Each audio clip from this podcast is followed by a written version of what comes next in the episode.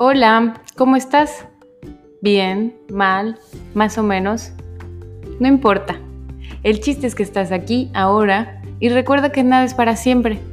Así que sonríe y agradece estos oídos que te permiten escucharme el día de hoy.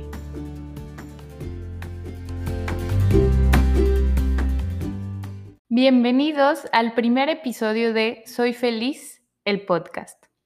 Me presento. Soy Liz Díaz. No me gustaría definirme como bioterapeuta, cancunense, ingeniera, comprometida de Daniel, hija de Lisette, o cualquiera de mis otras múltiples fases o logros, sino como un ser en constante evolución y feliz de su presente. Así es, finalmente feliz con todos los aspectos de mi presente y por eso he decidido, en agradecimiento, crear este podcast para compartir todo lo que he aprendido y las herramientas que he adquirido para llegar hasta aquí. Me puedes encontrar en todas las redes sociales. En Instagram estoy como arroba soy feliz-bioterapia y en Facebook y YouTube estoy como soy feliz bioterapia. Ahí subo contenido diariamente y me puedes contactar cuando quieras para una sesión privada de bioterapia por videollamada. No sé tú, pero todos los días me pasa que en consulta o mis amistades o incluso en experiencia propia me doy cuenta que somos una sociedad que batalla en alcanzar la felicidad o plenitud y si es que llegamos a ella, ¿cómo cuesta mantenerse ahí? Hay mucha gente con depresión diagnosticada o autodiagnosticada o simplemente como fue mi caso, con una adicción emocional a la tristeza y por más que logres cosas, compres cosas, viajes el mundo entero, no es lo que esperabas o dura muy poco la satisfacción. ¿Por qué es esto? ¿Qué ha pasado con nosotros que somos incapaces de disfrutar el presente sin la confianza de que todo está y estará bien? ¿Con la certeza de que todo lo que soy y he hecho hasta ahora es suficiente? con la gratitud por el momento presente en el lugar y con la persona que me encuentro? Tratar de sentir lo que dicen estas preguntas es lo que he buscado prácticamente desde los 12 años que murió mi papá y mi vida dio un giro tan drástico que entré en un bucle emocional de tristeza y victimismo. Conforme fui creciendo busqué la felicidad fuera de casa, ya sea con amistades, fiestas, estudiando una carrera que no me llenaba lejos de casa más fiesta, más amigos, viajes, muchos viajes. Platicaré sobre eso. Otras culturas, reconocimiento en trabajos, parejas, más estudios en el extranjero, cada vez más lejos. Y aunque en apariencia, y si tuviera un checklist, podría decir que me la pasaba muy bien, siempre me alcanzaba el sentimiento de un gran vacío y tristeza que no entendía por qué. Una vez escuché no sé cuándo ni dónde, pero se ha vuelto una de mis frases favoritas, ya que ha resonado en mí desde ese momento. Es más fácil despertar con tres desamores que con 40 días en el desierto. Y así me ocurrió a mí. Mi primer desamor fue lo que sentí como la pérdida y abandono de mi papá. Y otras dos o más parejas que me dolieron en el alma me hicieron darme cuenta que había algo en mí que estaba trayendo esas situaciones. No todos los hombres son iguales o abandonan y debía hacer algo, yo, para cambiar las circunstancias. Nací en una familia católica poco practicante en donde se creía, como creo que en el promedio de las casas con padres arriba de 50, que ir a psicólogos es para locos, nada más. Nunca fuimos a algún tipo de terapia para asimilar el proceso de la muerte de papá y la única fe que pensé existía era la que me enseñaron en la escuela legionaria donde estudié, que era muy condicionada a que tan bien me portaba y me hacía sentir mucha, mucha culpa y sobre todo, en especial, por ser quien soy, en mi luz y mi sombra. Ah, bueno, y no olvidemos, a sentir temor de Dios. El día de hoy mi cabeza hace cortocircuito solo de escuchar este concepto y esas dos palabras juntas. Así que a los 27 años decidí ir por primera vez al psicólogo. Y fue terrible. Sentí que salí peor de lo que entré, menos 500 pesos, y con un diagnóstico de que así como me veía, debía volver todos los viernes durante cuatro años. Pero comencé. El punto es que comencé este camino de hacerme responsable de mi propia felicidad. Llegaron a mis manos dos libros mágicos. El primero, Los Cuatro Acuerdos, del doctor Miguel Ruiz, con muchísima sabiduría tolteca, que a primera instancia no tiene gran ciencia, ya que son términos que toda la vida hemos escuchado, pero si profundizas en cada uno de ellos, con solo eso considero tienes el ticket para una vida con mucha paz. Te comparto cuáles son los cuatro acuerdos para que tú hagas tus propias conclusiones.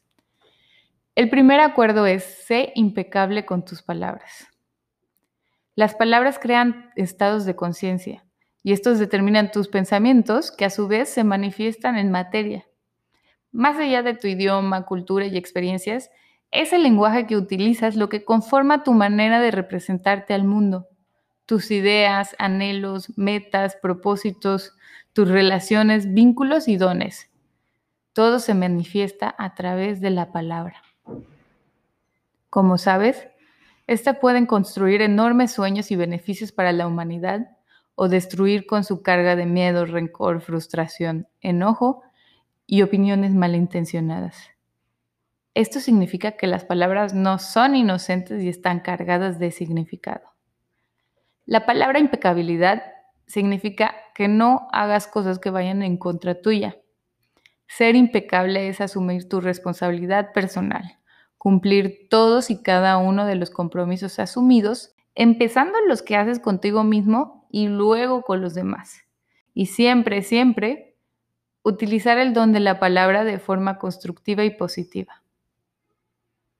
Por ejemplo, entrar en chismes, opinar agresivamente en reuniones o redes sociales, criticar a tu pareja, la familia, no producen ningún resultado positivo. Al contrario, dejas fugar muchísima energía a través de lo que dices. Escribes o incluso cuando piensas en ideas a través de las palabras que les pones.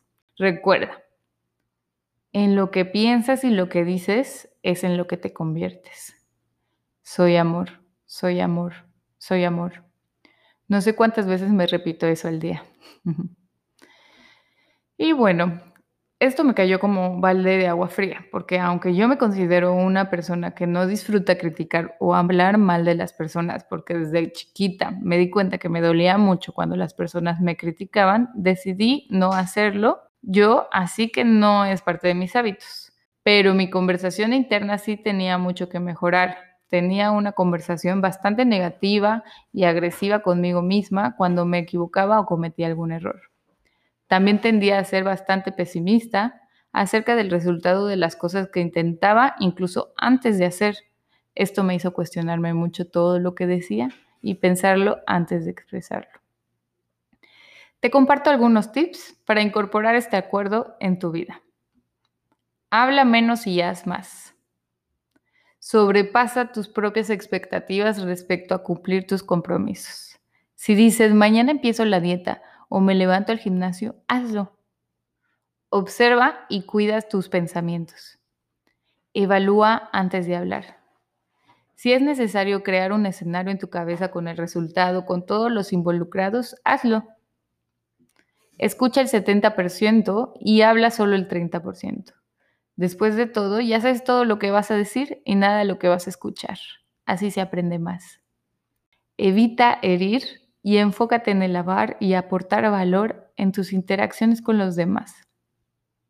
Muchas relaciones se lastiman por comentarios no hechos de manera asertiva.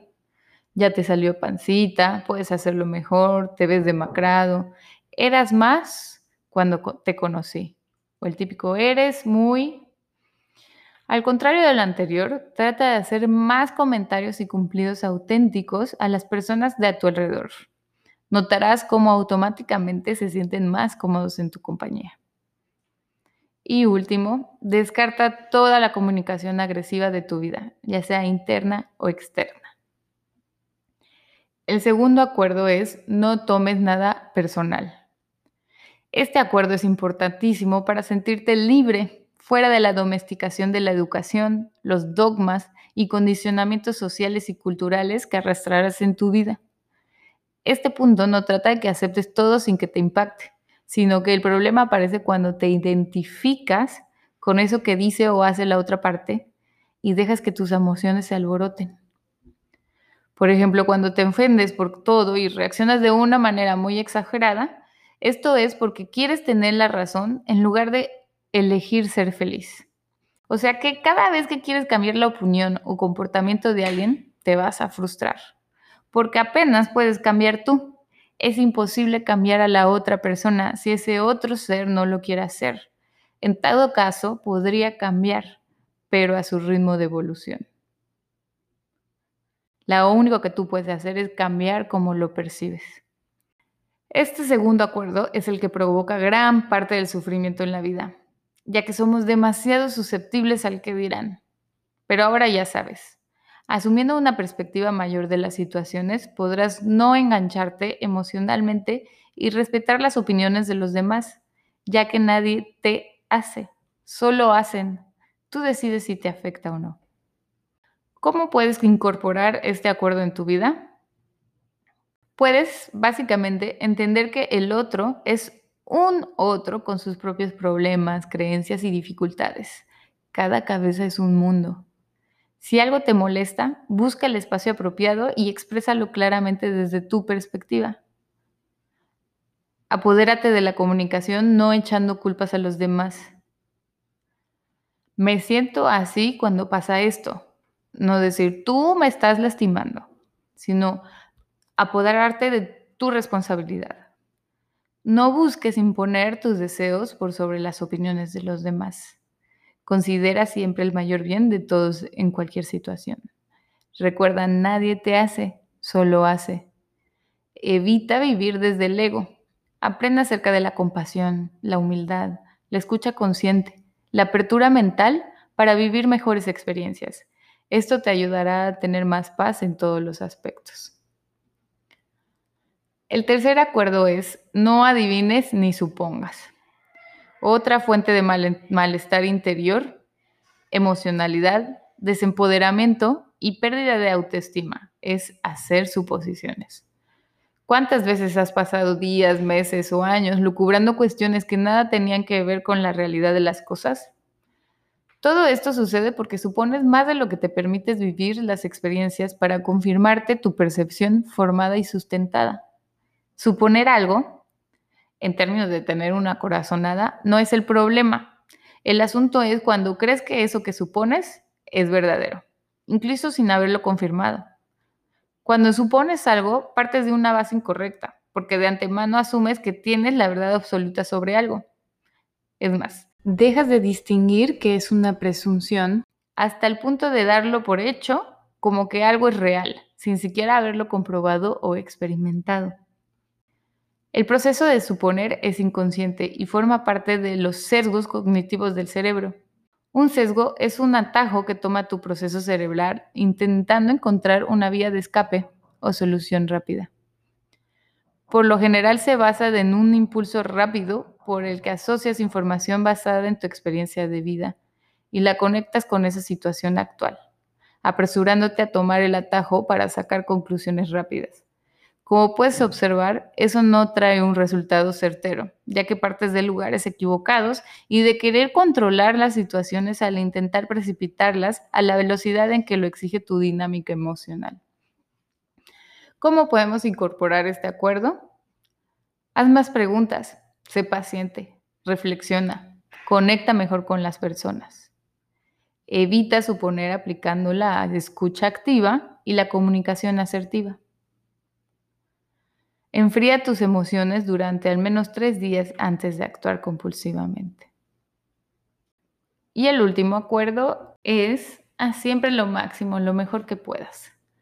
Cuando hablamos de ser la mejor versión de uno mismo, significa que empezarás a vivir tu vida de una manera que tenga sentido para ti y que a su vez puedas transformar tu entorno a partir de tus acciones.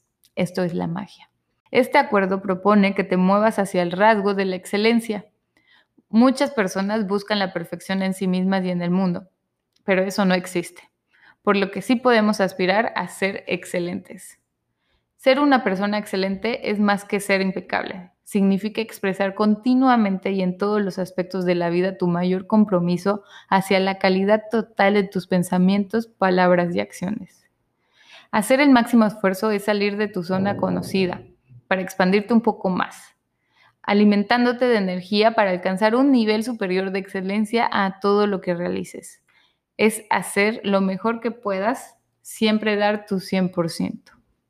Todo lo que se requiere de tu lado es que hagas siempre y en todo momento y lugar tu máximo esfuerzo. Es dar un poco más de lo habitual. Es salir de la comodidad de restarle importancia a las cosas y hacerlas rápido para sacártelas de encima. Es tomar una elección consciente de ser una mejor persona cada segundo de tu vida. Así, cuando las cosas no salgan como esperabas, seguirás sintiendo paz, pues tú sabes que hiciste lo mejor que podías y que no habría manera de que sucediera algo diferente. ¿Cómo puedes incorporar este acuerdo? Practica dar un poco más cada día, esforzarte en aquellos aspectos que necesitas mejorar. Inspírate en personas que ya lo hicieron. Hay millones de fuentes de información disponibles. Conversa con personas que sean ejemplares según tu perspectiva. Haz cosas que te inspiren, mucho más de eso. Cada vez que releo estos acuerdos encuentro un mensaje más profundo en ellos. ¿Tú qué opinas? ¿Ya los conocías? ¿Los entiendes de otra forma? Escríbeme tus comentarios. Y bueno, también leí El poder de la hora de Eckhart Tolle, con sus grandes enseñanzas sobre cómo lo único que existe es el presente. Quiero que entiendan que este fue mi primer acercamiento a la espiritualidad. Yo solo había conocido la dualidad y limitaciones de una religión y ni siquiera me había cuestionado o dado la posibilidad de desasociarme de esa voz triste o negativa en mi cabecita, de desidentificarme de esa voz en mi mente y por primera vez convertirme en la observadora de mis pensamientos. A partir de ahí, puedo declararme geek en la sanación emocional y crecimiento personal. He estudiado y asistido a un sinfín de cursos. Me certifiqué como maestra de yoga, me inicié en los registros akáshicos, dancé a la luna, he asistido a todas las ceremonias que me inviten y por supuesto que seguiré asistiendo, ayahuasca, cambó, shanga, cacao, bufo, he ido a talleres, terapias de regresión, tarot, la lectura de carta astral, colónicos, ayunos, y de cada uno aprendo cosas nuevas y encuentro que todas te llevan al mismo fin. Y este es darte cuenta que todo eres tú y que Dios, el universo, la vida, es amor incondicional y no hay nada que pase o vivas por más duro que sea que no sea para tu mayor bien. Todo viene de ti y lo estás creando. Y si es afín a ti y te gusta lo que vives y experimentas, es porque estás creando desde el amor. Si te duele o lastima, lo estás creando desde el ego desde tu inconsciente porque tienes heridas y juicios que realizaste en tu niñez que tienes que revivirlos para comprender que todos hacemos lo mejor que podemos y sanar esa desconexión con el amor. Al final, todo es para regresar y recordar que somos amor. La bioterapia fue la que me abrió los ojos de esto. Todas sumaron, todas reforzaron, pero la que a mí me hizo comprender en una sesión y cambiar mi mundo interior completamente fue la bio Sané un gran resentir por la forma de educarme tan estricta de mi mamá y el supuesto abandono de mi papá, pudiendo finalmente ver lo que siempre hubo, nunca me faltó, y fue amor. En diferente forma de la que buscaba o mis ojos eran capaces de ver, pero finalmente lo sentí y mi vida cambió radicalmente. Comprender el amor incondicional de mi mamá me hizo reconocer el amor de mi vida. No sentirme más atraída por personas incapaces de comprometerse o que era evidente o cosa del tiempo el abandono. Y que obviamente estaban más heridas que yo y no eran capaces de dar el amor que yo buscaba. Tuve el valor de renunciar a mi trabajo Godín, que tantos años me quejé de estar perdiendo mi tiempo y juventud en algo que no me inspiraba ya que me había certificado como bioterapeuta y podría empezar a dar sesiones y hacer lo que nunca pensé que fuera posible, que es dedicarme a algo que realmente amo. En realidad nunca supe que me gustaba, ni para qué era buena. Solo sabía que no quería ser Godín, al ser muy adaptable y con cierta facilidad en todo, pero sin sobresalir en nada, elegí una carrera porque se me facilitaban los números, pero nunca me inspiró. Este camino me llevó a comenzar a conocerme, a conocer a Liz, qué tanto era yo y qué tanto me regía por el deber ser o pertenecer. Fue comenzar de cero. ¿Qué me gusta? ¿Qué no me gusta? ¿Qué disfruto? Hacer más de esto. ¿Qué no disfruto? Verificar si es por algún miedo o zona de confort o solo no intensiar por ahí, en qué soy buena y sobre todo, de qué manera puedo ayudar a los demás y hacer un cambio en el mundo. Mi maestra y adorada terapeuta Adriana Álvarez siempre me menciona que tu misión es eso de eso en lo que eres buena que puedes poner al servicio de los demás. Y bueno, pues aquí estoy, compartiendo con las personas algo que me hizo a mí feliz. Siempre me ha gustado ayudar y compartir lo que a mí me ha servido para que las personas se sientan mejor y ha sido tan variable como fiestas, libros, experiencias, viajes, dietas, pero ahora lo estoy haciendo de una manera más consciente. Por eso decidí llamar mi proyecto Soy feliz, ya que no creo que sea casualidad. Nuestro ser nos deja pistas, recordatorios para el despertar. Cuando tu conciencia va despertando, comienzan a ocurrir sincronicidades para que tengas la certeza que todo viene de ti. Siempre miras el reloj en horas sincronizadas como 11:11, o tal vez mencionas que desearías ver un colibrí y aparece, o por sueños, otro tipo de mensajes que solo tú comprenderías. Para mí, esto es la palabra feliz. Por tanto tiempo la busqué y ahí tenía la pista de todo lo que necesitaba. Fe, lo que encontré al darme cuenta que soy parte de este todo, de este poder superior que es amor incondicional y no hay que tenerle temor, que toda yo soy merecedora por simplemente el hecho de existir con toda mi luz y mi sombra y que todo lo que pase es para mi mayor bien, no existen los castigos divinos, o sea que el universo me respalda. Y Liz, reconocer a esta persona en evolución, no ser tan dura con sus errores, apapacharla, aplaudir sus logros, conocer sus gustos y talentos y encaminarla a su mayor potencial al servicio de los demás. Dejar de buscar fuera lo que ya tenía dentro. Y bueno, complementé con la declaración soy, porque también soy fan de la hermosa Louise Hay. Su libro Tú puedes sanar tu vida es de mis favoritos y es un buen recurso para comprender el origen emocional de muchas enfermedades. Y bueno, creo firmemente en el poder de las afirmaciones.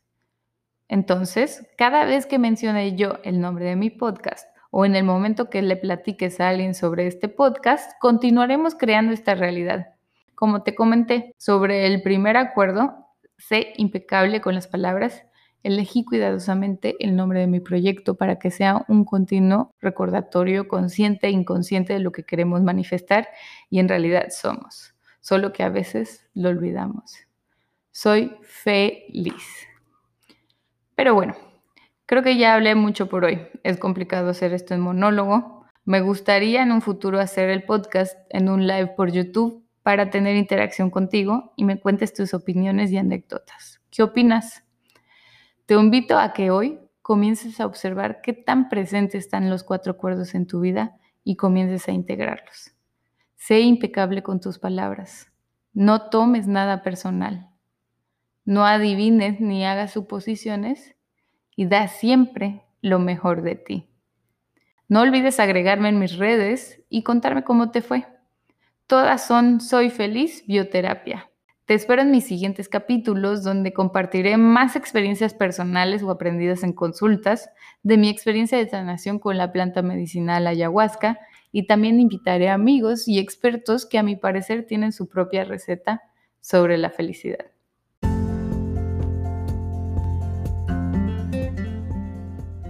Gracias por escucharme. Te deseo que tengas un excelente día.